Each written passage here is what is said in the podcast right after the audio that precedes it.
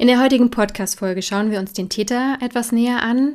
Um seelischen Missbrauch verstehen zu können, muss man sehen, dass ganz bestimmte Persönlichkeitsstörungen bei dem Täter vorhanden sein müssen, damit es überhaupt erst zu seelischem Missbrauch kommen kann. Und da schauen wir uns heute in dieser Folge drei häufig vorkommende Persönlichkeitsstörungen an. Herzlich willkommen zum Podcast Seelenheil. Hier dreht sich alles um das Thema narzisstischer Missbrauch. Mein Name ist Hanna-Christina Pantke und ich zeige, wie der Ausstieg aus einer toxischen Beziehung gelingt, damit endlich ein Leben voller Harmonie, purem Glück, wahrer Liebe und Leichtigkeit möglich ist. Los geht's!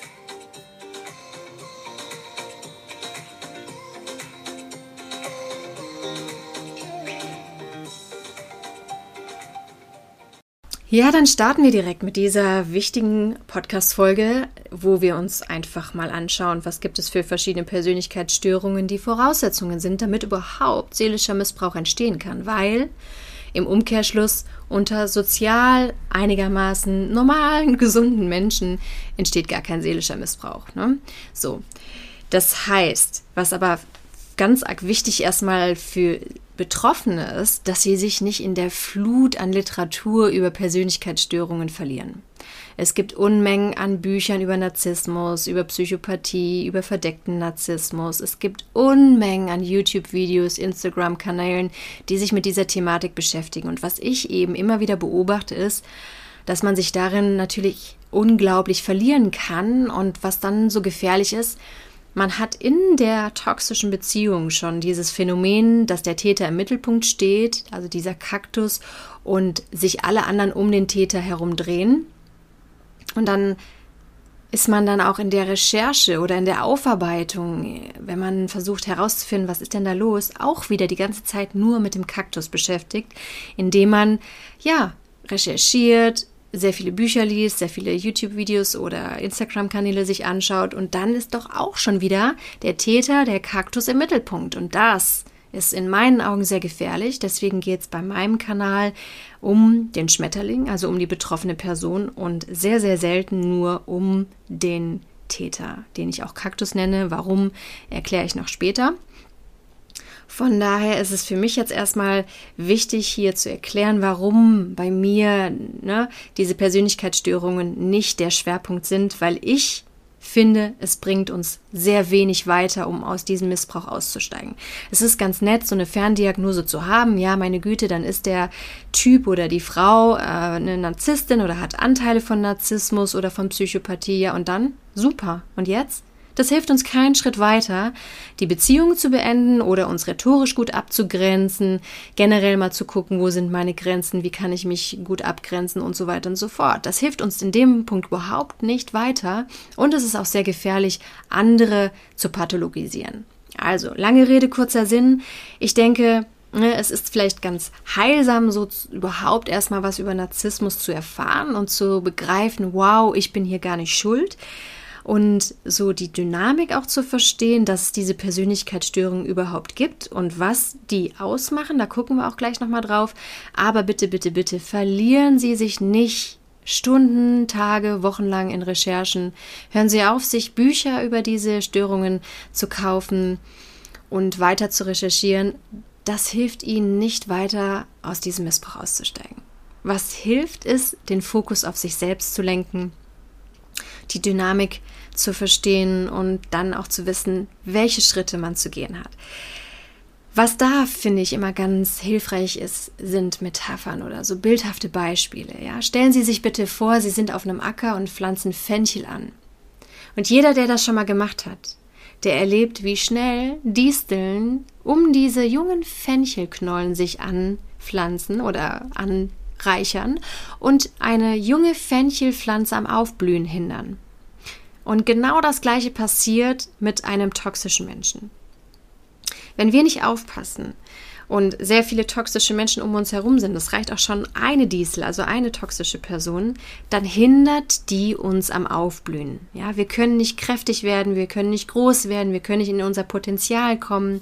So, jetzt frage ich Sie allen Ernstes, was bringt es Ihnen, wenn Sie sich Literatur über Disteln kaufen und Stunden, tagelang recherchieren, warum es Disteln gibt, warum die so stachelig sind, warum die sich so unglaublich vermehren und warum die dann dazu führen, dass die Fenchelknollen gar nicht in ihre Kraft und Größe kommen. Was bringt es ihnen? Nichts. Ihr Job ist es, die Disteln von den Fenchelknollen zu entfernen, dass die Fenchelknollen genug Licht und Sonne und Erde und alles gut bekommen, damit die aufblühen können und eben sich schön entfalten können. So, ein weiteres Beispiel, was es auch nochmal sehr veranschaulicht, dass man da nicht auf den falschen Weg abdriftet und sich nur noch mit dem Täter beschäftigt, ist, stellen Sie sich bitte vor, Sie gehen eine Straße entlang und Sie sind unachtsam und treten in einen Hundehaufen. Jetzt wieder meine Frage, was bringt es Ihnen, wenn Sie sich Literatur über Hundehaufen kaufen, sich sieben Bücher kaufen äh, und schauen, wie dieser Hundekot zusammengesetzt ist und warum der so stinkt und warum der so hartnäckig an ihrem Schuh klebt und sich da permanent Videos auf YouTube und Instagram drüber angucken. Was bringt es ihnen? Nichts. Ja, sie müssen einfach begreifen, sie sind in einen Hundehaufen getreten. Das Leben ist manchmal so, dass es uns Herausforderungen schenkt, damit wir daraus lernen.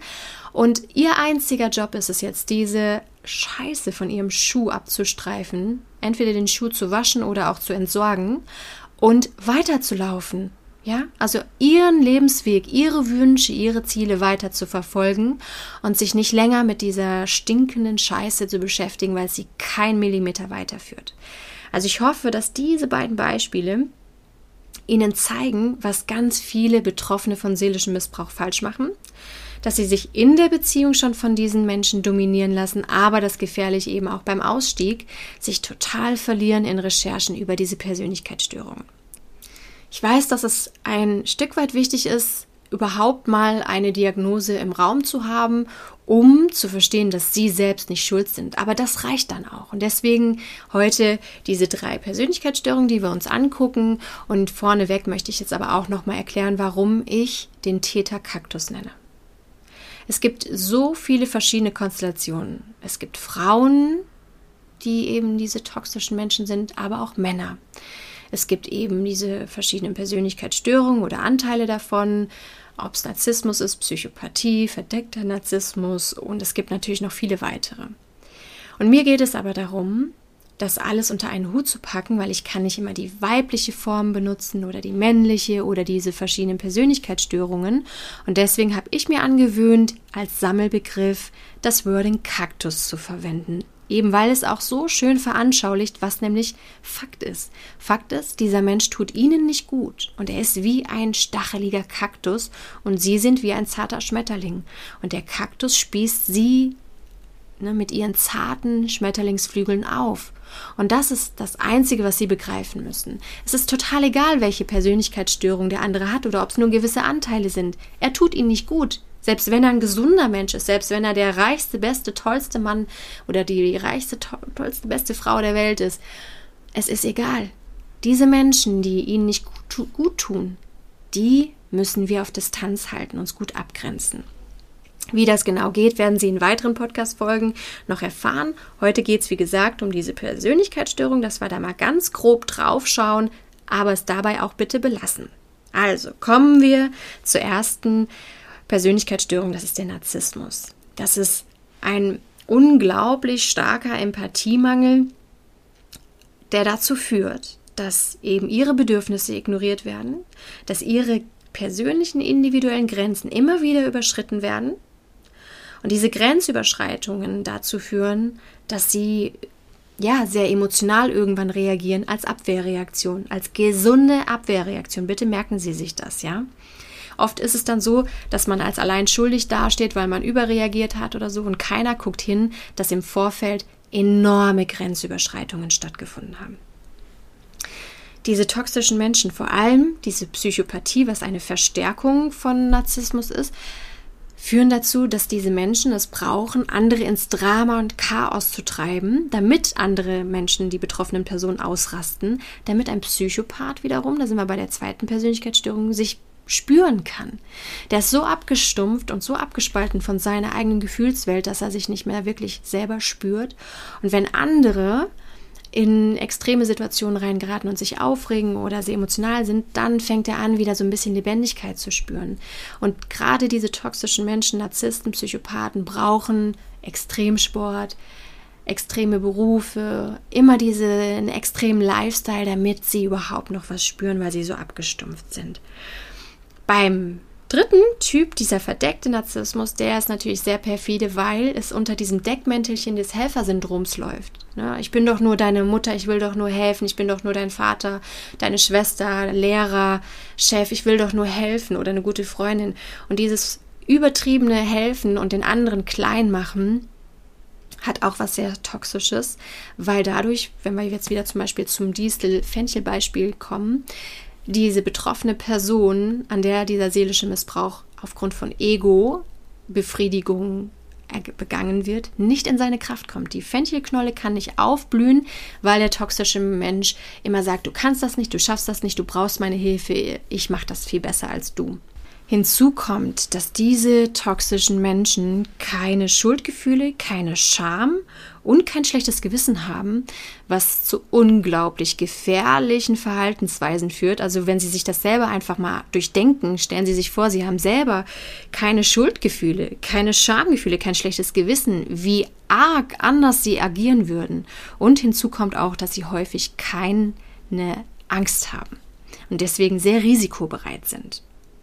Machen Sie also nie den Fehler und gehen von sich selbst aus, von Ihrer Empathie, sondern erkennen Sie wirklich, wer der Gegenüber ist. Nämlich eine toxische Person, die Ihnen nicht gut tut. Und wenn Sie da kompetente Begleitung brauchen, kommen Sie gerne auf mich zu. Denn ich weiß auf der einen Seite, wie kräftezehrend diese toxischen Beziehungen sind und mit welchen perfiden Manipulationstechniken diese Menschen arbeiten. Und ich weiß, wie schwer der Ausstieg ist, wie häufig eine Rückfallgefahr ist, also dieser On-Off-Kreislauf ist. Aber ich weiß auch, wie man den eben durchbrechen kann. Also kommen Sie gerne auf mich zu und schauen Sie auch gerne auf meiner Homepage www.hannapantke.de vorbei. Da gibt es verschiedene Bücher, die ich geschrieben habe zu genau diesen Themen und ganz verschiedene andere Angebote auch noch. Das war's für heute. Schön, dass Sie dabei waren und eingeschaltet haben. Heute Abend startet mein Workshop Toxische Menschen mit Köpfchen Schachmatt setzen und es kann sich noch jeder anmelden und heute und die nächsten vier Abende dabei sein. Wir schauen uns eine Woche lang wichtige Themen an. Zum einen, wie und welches Wissen brauche ich über Narzissmus, um mit einem toxischen Menschen in meinem Alltag souverän zurechtkommen zu können. Wie schaffe ich es aber auch, aus meinen Ängsten souverän auszusteigen? Und welche Gefahren und Fallen lauern auf mich und wie kann ich sie umschiffen? Es gibt verschiedene Bonusregeln und Erfolgsregeln und vieles, vieles mehr. Also ich freue mich auf jede Frau, die mit dabei ist. Und es gibt ganz viel Motivation. Es gibt Zuspruch, dass wir endlich erkennen, wir sind richtig und gut, so wie wir sind. Aber es gibt auch eine ganz klare Führung, das heißt Schritt für Schritt Anleitungen, sodass endlich wieder Orientierung und Klarheit da ist, sodass diese stürmische, aufgewühlte See endlich zu einem ruhigen, klaren See wird und wir das Steuer wieder in die Hand nehmen, um endlich in unser Glück zu segeln, sodass wir souverän unser Traumleben aufbauen können, so wie wir es uns wünschen. Seien Sie mit dabei, melden Sie sich an und holen sich fünf Abende lang kostenfreies Wissen für Ihren Alltag. Ich freue mich auf Sie. Bis dahin.